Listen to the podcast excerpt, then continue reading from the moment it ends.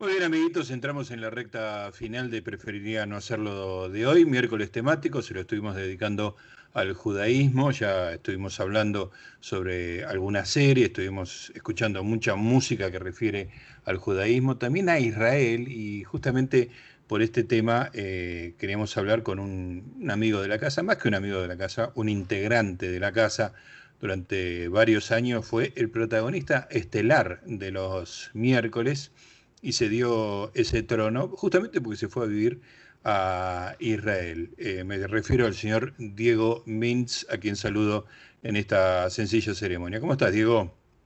Hola, Gustavo. Muy bien. ¿Vos qué tal? Muy bien, muy bien. Acá haciendo el programa eh, temático. Te cuento que eh, los temáticos los estamos... Te suena, ¿no? Los estamos haciendo al revés que en tu época en la cual vos hacías todo el laburo, ahora tengo que laburar yo. Entonces, este, la idea es un poco pensar en un entrevistado que tengo ganas de charlar y armar el tema alrededor de eso. Entonces, bueno, una, una que siempre tenemos ganas de hablar con vos, sos parte de, preferiría no hacerlo. Y Mechi me dice, hagamos Israel y lo llamamos a Diego. Y después, un poco más tarde, me dice, eh, hagamos judaísmo, así es un poquito más amplio y, tenemos la, entrevista con Diego. Este, y vos medio en privado, y ayer me comentabas que, eh, judaísmo igual Israel, hay como, hay como sutilezas que hay que entender. ¿Cómo es eso? Sí, eh, ese suena extraño, por supuesto, y es un, es un poco, se dice ahora, un hot take de mi parte, ¿no? como una, especie de opinión, opinión no dato, pero hay un fenómeno que es cierto y que mucha gente está de acuerdo en que cada vez más ese estereotipo y esa idea que teníamos del judaísmo en general, sobre todo en Argentina, en la diáspora en general, pero sobre todo en Argentina, cada vez difiere más del, si querés, del estereotipo o de la imagen del israelí y de Israel en general. Eh, empezó a haber una, cierta, una suerte de separación entre las dos cosas, porque eh, la identidad israelí, Israel es un país relativamente joven, va a cumplir 73 años, la identidad israelí va, va a poco cambiando y, y formándose. Y un poco mi teoría o mi postulado y lo que empecé a descubrir desde que vivo acá hace un año y pico, es que eh, Israel fue un país que fue fundado por, eh, judíos europeos, judíos ashkenazim, eh, a, principios del siglo, fines del siglo XIX, principios del siglo XX, después, bueno, oficialmente la independencia fue en el año 48, pero después vino la gran ola de inmigrantes del resto de la diáspora sobre todo del Medio Oriente, del norte de África, de Irak, de Siria, de eh, Yemen y de otros lugares también, de los que ahora vamos a conversar seguro. Y toda esa ensalada generó una identidad nueva y en esa lucha de, identidades del pueblo judío, en Israel terminó ganando en parte la batalla cultural, perdón por la mala palabra, eh, la identidad, yo creo la identidad oriental, la identidad del Medio Oriente. Cuando vos estás en Israel, eh, estás en Medio Oriente, no estás en otro lado, no estás en Europa. No estás en Europa. No, no, estás en Europa. No, de ninguna manera. Eh, un poco te hace sentir más cerca de Europa que de Argentina, digamos, este, viniendo de Argentina, estás más cerca de Europa, no solamente en términos físicos. físicos, ¿no? En términos sociales o culturales, un poco también, pero no deja, hay un montón de cosas, eh, no sé, te puedo tirar un montón de ejemplos, pero, por ejemplo, una, cosa que el otro día que charlábamos y no, no te lo comenté y que te va a encantar, es que fui a la cancha una vez, hace un año, cuando todavía se podía, cuando todavía existía, ahora de a poco está volviendo, ¿no? Pero fui a un partido estadio lleno, el clásico eh, Apoel Tel Aviv, Beitar Jerusalén. Estamos hablando de fútbol. Fútbol, fútbol, sí. Es el, único deporte que importa. ¿eh? Me gustan los deportes, pero, pero por default es fútbol. Eh, eh, en Jerusalén, este partido se jugó en Jerusalén hace un año, febrero de 2020, antes de la pandemia o cuando recién arrancaba, y todavía la vida era más o menos normal. jugaban Beitar Jerusalén, que es el equipo de Jerusalén, que es como un poco boca, ¿no? Porque es el equipo popular, identificado con, la población oriental, misrají, contra la Poel Yerushalayim, que es un equipo protocomunista, eh, Apoel Tel Aviv, perdón, que es un equipo protocomunista y un poco más elitista, si querés, ¿no? Yo fui, por supuesto, a la, tribuna del equipo elitista, porque soy de River y, un equipo de rojo y el otro es amarillo. Bueno, mucha, mucha decisión. No, lo tuve que pensar.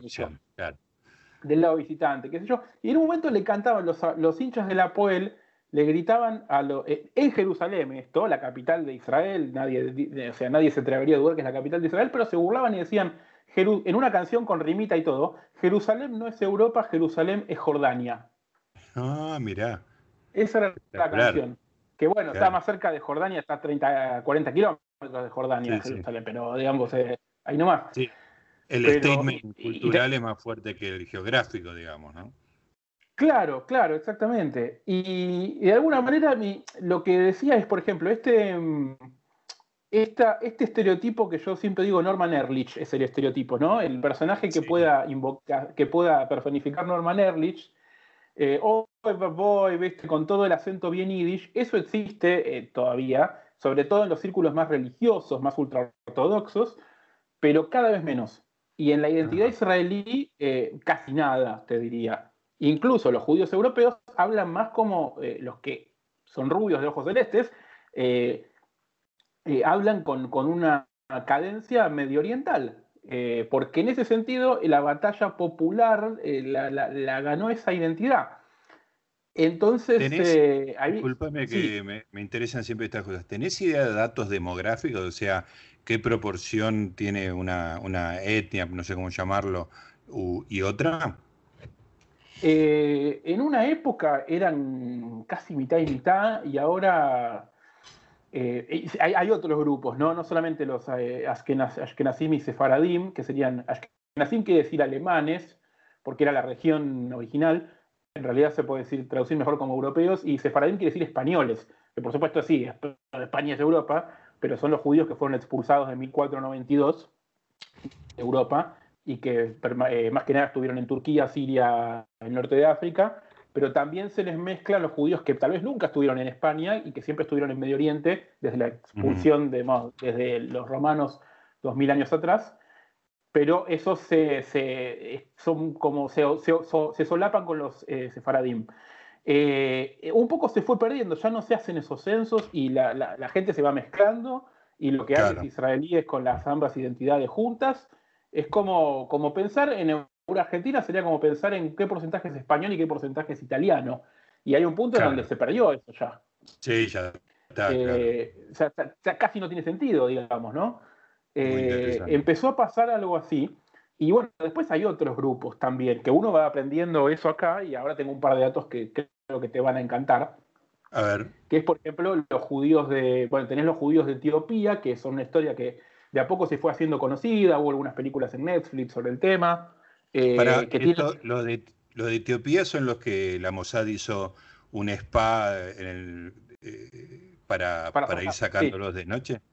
Sí, sí, es extraordinaria esa historia. Sí, es increíble la historia. Y vos sabés que esta historia. No, bueno, el, Mossad quería sacarlos de Etiopía con ayuda de Estados Unidos, el gobierno de Israel, ¿no? El Mossad fue el que fue la mano ejecutora. Esto fue a principios, a mediados de los 80, después se hizo más oficialmente en los 90. Hubo varias eh, operaciones, Operación Salomón, Operación Moisés, Operación Hermanos. Esta fue, si no recuerdo mal, Operación Hermanos, que fue la primera. Eh, que una manera que encontraron de hacerlo ilegalmente era hacerlos, eh, ilegalmente y escondidas, digamos, ¿no? Hacerlos caminar. Etiopía no tiene mar, entonces era hacerlos caminar desde Etiopía hasta, hasta Sudán, y en Sudán sacarlos a través de un puerto que inventaron, de un... Eh, el Mossad encontró un, resort de, esquí y surf eh, abandonado, esquí, digamos, eh, esquí acuático. acuático. Abandonado, que había sido una empresa italiana y el lugar estaba como en desuso. Entonces armaron una empresa pantalla de mentira, se hicieron pasar todos por europeos, que eran un grupo empresario europeo, eh, compraron el lugar, lo empezaron a explotar y de día los tipos trabajaban de explotar el resort, que terminó dando ganancias, Y de noche, de noche los eh, usaban el lugar para sacar eh, a los judíos eh, y meterlos en barcos que con esos barcos llegaban hasta el mar, por el Mar Rojo, hasta Eilat, hasta el puerto que está en el sur del país de, Israel. casi se les cae todo en un momento, porque un canadiense que conocía bien Israel estaba ahí haciendo esquí acuático, surfeando, buceo, ¿no? todas estas actividades, y les fue a preguntar si eran israelíes porque reconoció la manera en que habían cortado la ensalada en el restaurante del lugar. Ah, eso es genial, por favor. Te lo puedo asegurar que es muy típico. Se corta todo en pedacitos, el tomate, la lechuga, el, pepino se corta en pedacitos cuadraditos muy, muy, muy chiquitos. O sea, es muy reconocible y es genial, es así. Qué eh, bueno, por ejemplo, eso tiene que ver con la identidad. Se suele decir que la comida israelí, la única comida israelí original es la ensalada, porque todo el resto son comidas que fueron eh, la shakshuka es, eh, eh, marroquí, pero también se hace en, partes de Asia. El falafel y el shawarma son completamente orientales árabes. Eh, para empezar, la mejor manera de saber que el falafel no puede ser nunca israelí es porque en hebreo no existen las palabras que empiezan con la letra F. Directamente.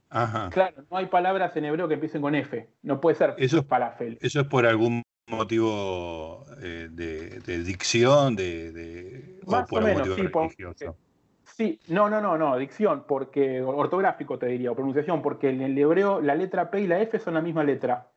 Y cuando está al mm. inicio de la palabra, siempre, eh, en el medio de la palabra puede tener cualquiera de los dos sonidos. En el inicio de la palabra siempre es P y en el final de la palabra siempre es F. Eh, es así, funciona así. Claro, nunca, nunca puede ser F el sonido F al principio de la palabra. Falafel sí, digamos, está incorporada digamos, al, diccionario y a la academia. Pero, no es original. No, claro, no es original. Hay todo una, todo un protocolo de qué hacer con las palabras que no vienen del, hebreo. Ya que, ya que estamos con este tema, después retomamos todas las, distintas eh, orígenes de gente que llega a Israel, pero déjame preguntarte por el tema de Israel y Israel, como decimos nosotros habitualmente Israel, y cuando alguien dice Israel es por alguien que, estuvo en Israel o, que sabe algo que nosotros no sabemos. No, que sabe o que sabe o que pronuncia o que por ahí tiene un problema con la R, en, tiene un problema foniátrico. Claro, bueno, por ejemplo, ahí tenés un gran ejemplo. Eh, a mí, me, a mí me cuesta, al principio no me salía bien y ahora me sale más o menos y me sale con... ¿Viste cuando uno se mimetiza? Uno pasa un fin de semana en Córdoba y vuelve hablando en cordobés. con el eh, cantito. Sí, bueno, me, me, pasa eso, cada tanto de tanto estar me, termina saliendo. Pero es porque en realidad otra cosa del hebreo es que la R no es así con la punta de la lengua, de la lengua como lo hacemos nosotros, sino con el final, digamos, atrás, como más gárgara, ¿no? La letra se llama resh, resh y es la que es más parecida al francés tal vez, y es una de las que más nos cuesta. A los, argentinos somos de los que mejor pronuncian el hebreo porque los sonidos son muy parecidos, pero los franceses son incluso, incluso un poquito mejor gracias a eso. Eh, claro. Gracias a que pronunciar la, la, R. no la tiene, claro. Yo ya di por, por, sentado que no voy a pronunciar bien la R, que no voy a pronunciar bien eh, la AIN, que es una letra que es aspirada, y, pero el resto las tengo, las tengo dominadas. Perfecto. Bueno, volvamos a, todos estos este, distintos países que tienen judíos que llegaron a, Israel y, aportaron algo distinto a, esta el, cultura. El otro día, eh, muchas de estas, eh, de estas eh, no etnias, porque el judaísmo es, una etnia, pero de subgrupos, están representados en un museo en el que estuve la semana pasada y que me acordaba de vos por distintas razones se llama el Museo del Pueblo Judío, está en la Universidad de Tel Aviv y, me, impactó, lo que me impactó en sí del museo es algo medio extraño, ahora te lo voy a explicar, es que el lugar en sí se llama Beit Atzutfot, si lo pronuncio bien, y es, es un, un, edificio dentro de la Universidad de Tel Aviv que es muy conocido por ser el lugar donde se lleva el registro de los orígenes de los apellidos, de los orígenes de los distintos grupos, entonces vos vas y te pueden ayudar a encontrar eh, información de tus antepasados y del origen de dónde vivía tu familia, si vos le decís el nombre de la ciudad, cuándo esa comunidad existió en esa ciudad, eh, en fin. Y mm, el museo este eh, estuvo cerrado un par de años porque hubo una renovación y se le actualizaron algunas salas, y yo fui con una persona que había estado muchísimas veces y había una sección nueva en la que esta persona nunca había estado y que me decía que lo mismo que la impresión que estuve yo, que antes este museo estaba pensado como para, para personas que, mm, eh, que vienen de afuera, que son turistas y que vean eh, la historia del pueblo judío, de Israel, y etcétera, etcétera, y se fue convirtiendo en al revés, tal vez un museo sobre el pueblo judío para los israelíes, que no conocen tanto tal vez algunas cosas y sobre todo lo más reciente, porque digamos, eh, las historias de, históricas, la redundancia, de la, Biblia, la Torá o, de, o, de cosas eh, incluso un poco posteriores, pero que son históricas, tal vez no está importante. Pero había toda una sección cultural muy grande, donde estaba, por ejemplo, representada parte de la casa, así como en tamaño real, de Seinfeld, del departamento de Seinfeld. ¡Qué genial! Y, por ejemplo, que de hecho fui con una persona que no sabía que era Seinfeld, casi la mato. Pero bueno, eh, eh, pero bueno está, está, perdonada porque es una chica que es de Rusia y, viste, no sé qué consumen en, Rusia, pero bueno. Pero está bien eh, el, museo es para ella entonces, que sepa lo que hacen los judíos fuera, los judíos en Nueva York, digamos. eso es lo que te traté de explicar.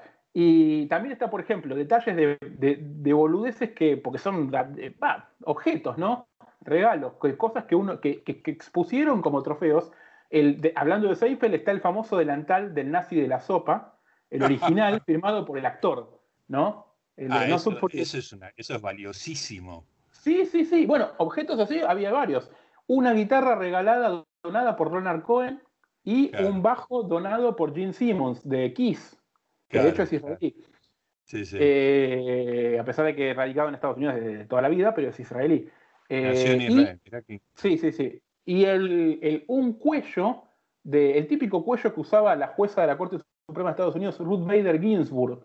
Claro. Estaba eh, donado ahí por ella. Qué genial. Como, claro, miren, una judía llegó a la Corte Suprema de los Estados Unidos. O sea, los judíos hacen cosas afuera de Israel también. Ella se hacía cuellos especiales eh, porque todos los jueces, los supremos usan unas togas y ella quería darle un toque distinto y se ponía unos cuellitos y, la, gente sabía cuando entraba el Supremo, de acuerdo a qué tipo de cuellito tenía ella, si había votado en la mayoría o había perdido la votación. Es un detalle que me parece genial. Increíble, increíble.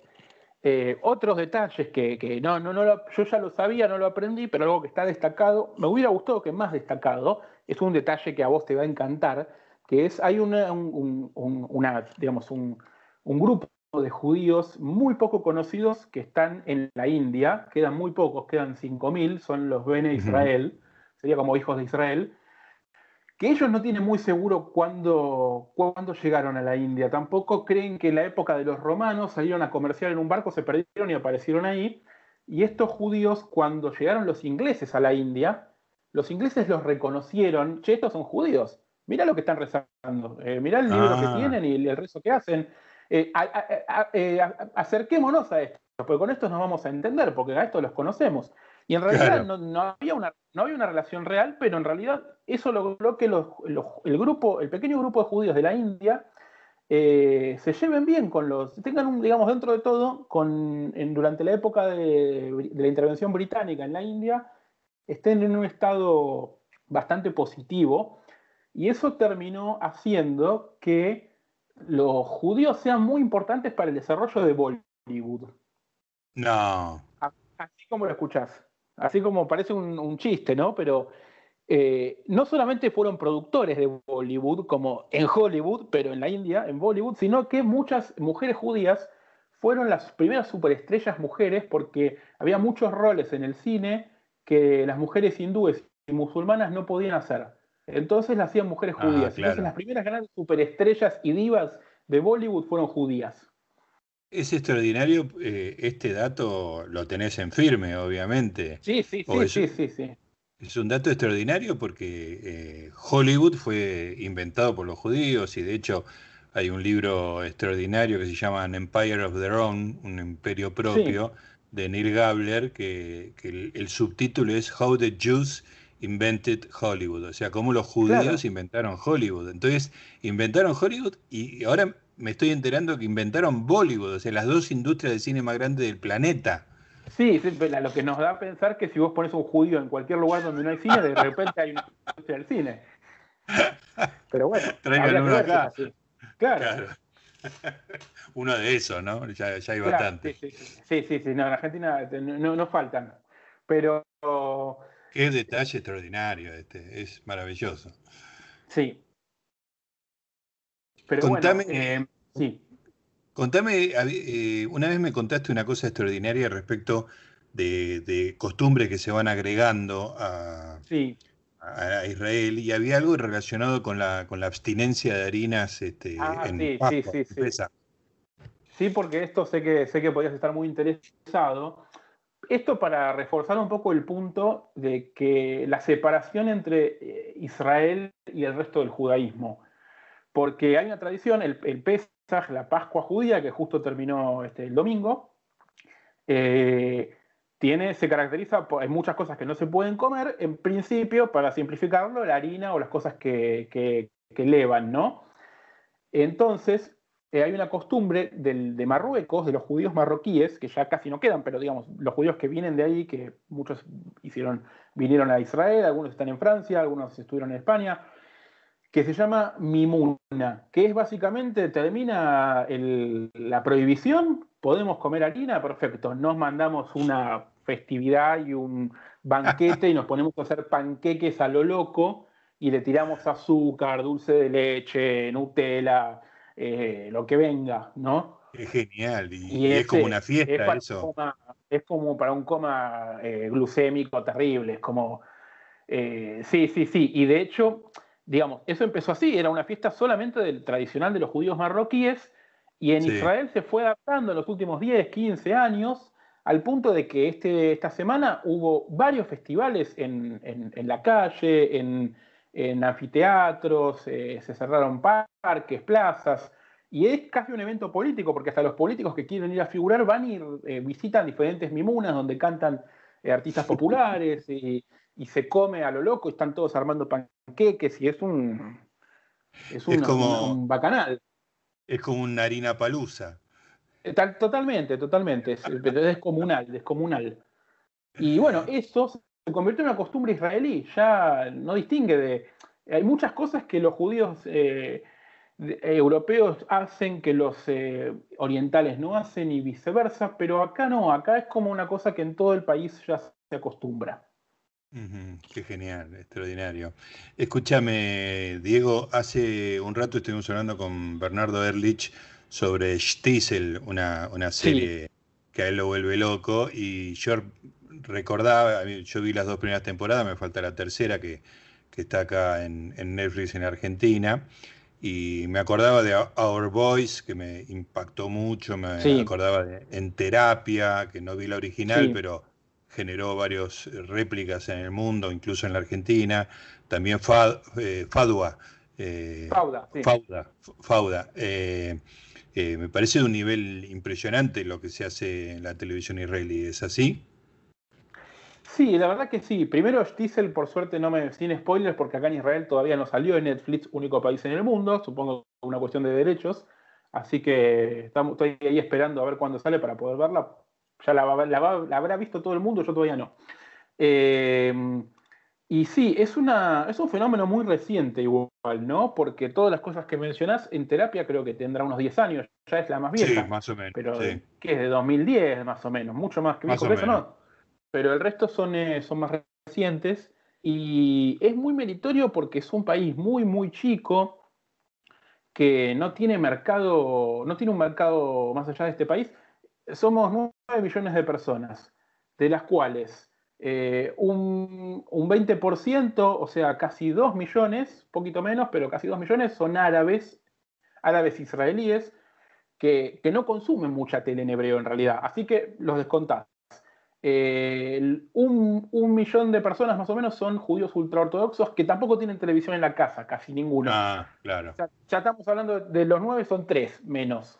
O sea, y de esos seis millones, eh, ¿cuántos, te, ¿cuántos te van a, eh, consumir televisión? ¿no? Es como. es un mercado muy chico.